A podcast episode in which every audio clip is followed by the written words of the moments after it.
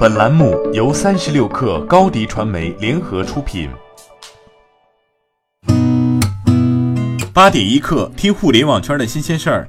今天是二零一九年三月十五号，星期五。你好，我是金盛。三十六氪从业内人士和投资人士处获悉，原百度智能硬件事业部总经理杜鸦科技创始人吕骋已成立一家 AI 娱乐公司。目前，这家新公司已获得来自 YC 中国、星汉资本的两轮融资，金额约为数百万美元。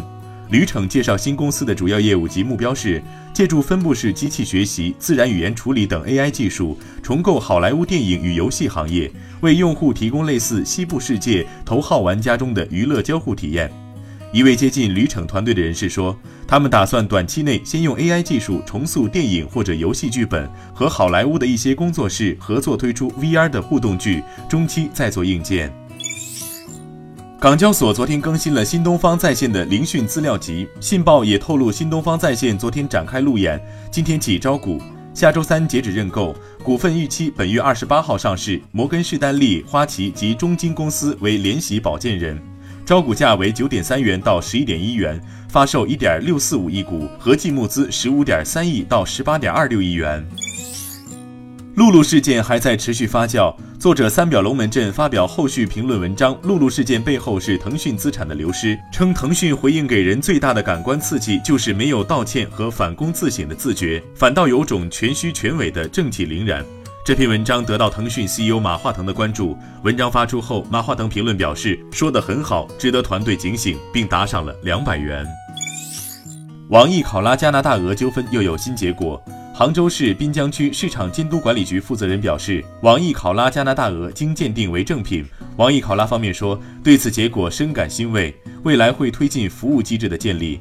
二零一八年，消费者怀疑网易考拉买的加拿大鹅羽绒服是假货。随后，加拿大鹅官方邮件回复称，该羽绒服鉴定为假货。一月，网易考拉发布声明，经加拿大鹅官方邮件二次鉴定，同一件羽绒服鉴定为正品。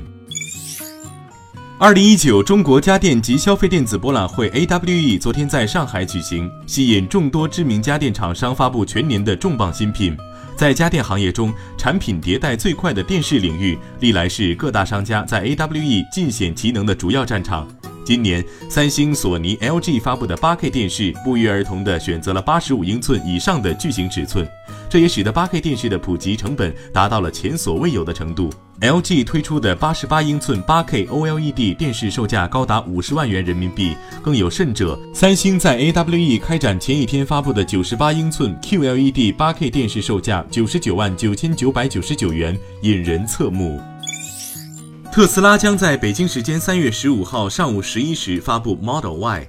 Model Y 是一款全新的 SUV 车型，将于二零二零年正式投产，可能计划在美国内华达州和上海的超级工厂生产。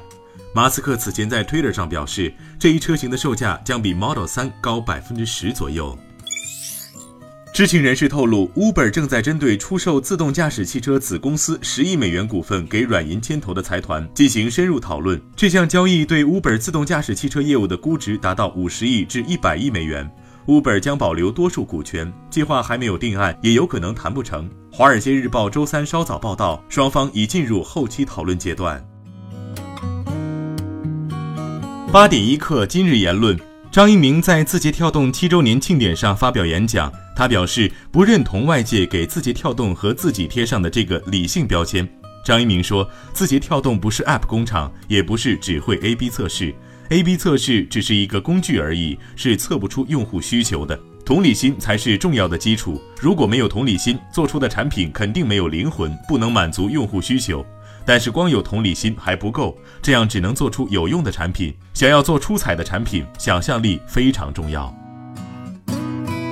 华为消费者业务 CEO 余承东说：“未来十年，AI 将贯穿所有硬件设备，家电迎来新一轮升级，但智能家电缺乏统一的控制标准。”华为将以此为目标，研发智能家电的统一标准控制系统，聚合家庭智能硬件，提供统一的通信技术标准、入口标准、协议标准。这就是华为全场景智慧化战略。好，今天咱们就先聊到这儿。责编：彦东，我是金盛，八点一刻，咱们下周见。